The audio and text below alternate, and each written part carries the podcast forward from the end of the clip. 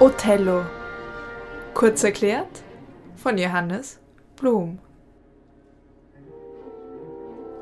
Ist schon ein bisschen tragisch, wenn man sieht, welchen Librettisten Giuseppe Verdi in den letzten Jahren seiner Karriere noch hatte in Arrigo Buito, der zwei Opern von Verdi äh, mit einem Libretto versah, nämlich der Othello und der Falstaff Boeto schafft es mit einer unglaublichen Präzision und mit einer sehr, sehr klugen Bearbeitung, den dramatischen Stoff, den Shakespeare natürlich erstklassig vor, vorher ihm geliefert hat, umzusetzen und zu einer Oper zu machen, also zu, einer, zu einem genuinen Libretto zu machen. Boito war auch in dieser Zeit sehr, sehr erfolgreich mit, seinem, äh, mit seiner eigenen Oper Mephistophele und Verdi war sehr, sehr glücklich über diese Wahl und über diese Bekanntschaft mit Boeto. Und ich glaube, man kann wirklich sagen, dass am Schluss seiner Karriere nochmal mit Othello und Falstaff nochmal eine ganz neue Stufe des Opernschaffens, was auch ganz wichtig war im Verlauf des 19. Jahrhunderts, mit Verdis Othello erreicht worden ist. Äh, worum geht es? Boito streicht den ersten Akt von Shakespeares Othello und beginnt mit einer ungeheuren orchestralen Explosion, nämlich wie vom Ufer aus in Zypern äh, beobachtet wird, wie Othellos Flotte, die türkische Armada, die türkische Flotte besiegt vor den äh, vor Zypern. Und, und wir sehen dann Othello auftreten als gefeierter General, der diese Seeschlacht gewonnen hat. Und wir sehen, und das ist, darüber müsste man auch wirklich nochmal reden, wir sehen natürlich einen General gefeiert in Uniform, absolut on top seiner Karriere, ein Schwarzer. Und darüber wird viel zu reden sein, wenn es darum geht, seine Eifersucht und seinen sozialen Abstieg zu erklären. Äh, Othello verfällt einer Frau, Desdemona, eine venezianische Edelmannstochter, die bei Shakespeare ist das deutlicher, äh, gegen ihren Vater auch revoltiert, indem sie einfach diesen erfolgreichen General heiratet. Bei Verdi ist das nicht so ganz klar, was aber klar ist, dass Jago, Othellos Fähnrich, diese Liebe zu Desdemona äh, benutzt, um Othello ins Unglück zu stürzen. Er fühlt sich nämlich benachteiligt, weil er in der Beförderungsrangordnung übergangen worden ist, wie er findet. Er ist Othellos Fähnrich und Othello hat aber Cassio, ein junger venezianischer Edelmann, ihm vorgezogen. Jago fühlt sich minderwertig behandelt. Er ist ein Intrigant. Er sagt bei Verdi und Boeto, er glaube an den Gott des Bösen und er ist nur dazu gemacht, das Böse zu tun. Und das kann er wunderbar intrigant und böswillig ins Werk setzen, indem er Othello bei seinem schwachen Punkt erwischt.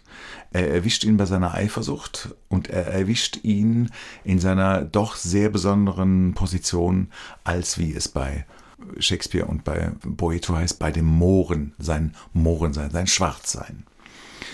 Die Eifersucht, die in Othello erwächst, kann Jago unglaublich gut benutzen. Es geht um ein Taschentuch, das ursprünglich ein Geschenk Othellos an Desdemona war. Und dieses Taschentuch gelingt, Jago gelingt es, dieses Taschentuch genau in die Hände reinzuspielen von Cassio, sodass Othello glauben muss, dass Cassio etwas mit Desdemona hat.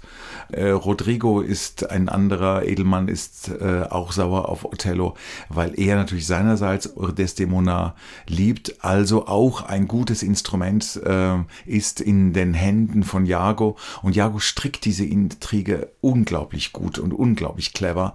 Und er weiß ganz genau, äh, wo die Schwächen von Othello liegen. Und dann, wenn man das mal näher sich anschaut, wie es dazu kommt, dass tatsächlich Othello weder irgendwelchen anderen Leuten noch seiner Liebe des Dämona glaubt, dass sie nichts mit Cassio hatte und auch nichts mit irgendeinem anderen Mann.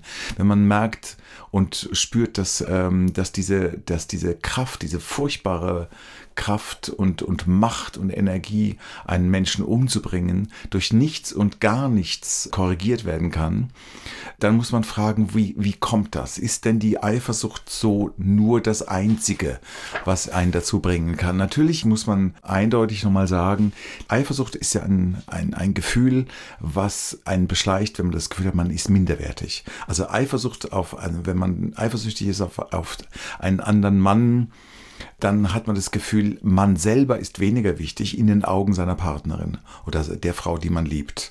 Das heißt, man fühlt sich minderwertig, andere sind mehr wert. Warum bin ich minderwertig? Jetzt doppelt sich bei Othello natürlich dieses Minderwertigsein zweifach. Nämlich, indem alle um ihn herum weiß sind und er als einziger schwarz zwar Karriere, zwar General, aber trotzdem irgendwie jemand, der einer Minderheit angehört. Und das ist sehr eindeutig.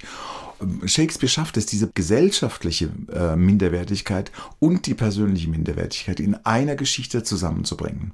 Und das ist das unglaublich Böse an Shakespeare und, und Verdi, aber auch das gesellschaftlich Erhellende, weil er setzte einen Zusammenhang, der uns nicht unbekannt sein dürfte. Es gibt einen Satz des Regisseurs Calixto Bieto, der ähm, hat mal gesagt, The Beast inside Othello is the Beast inside the Masses.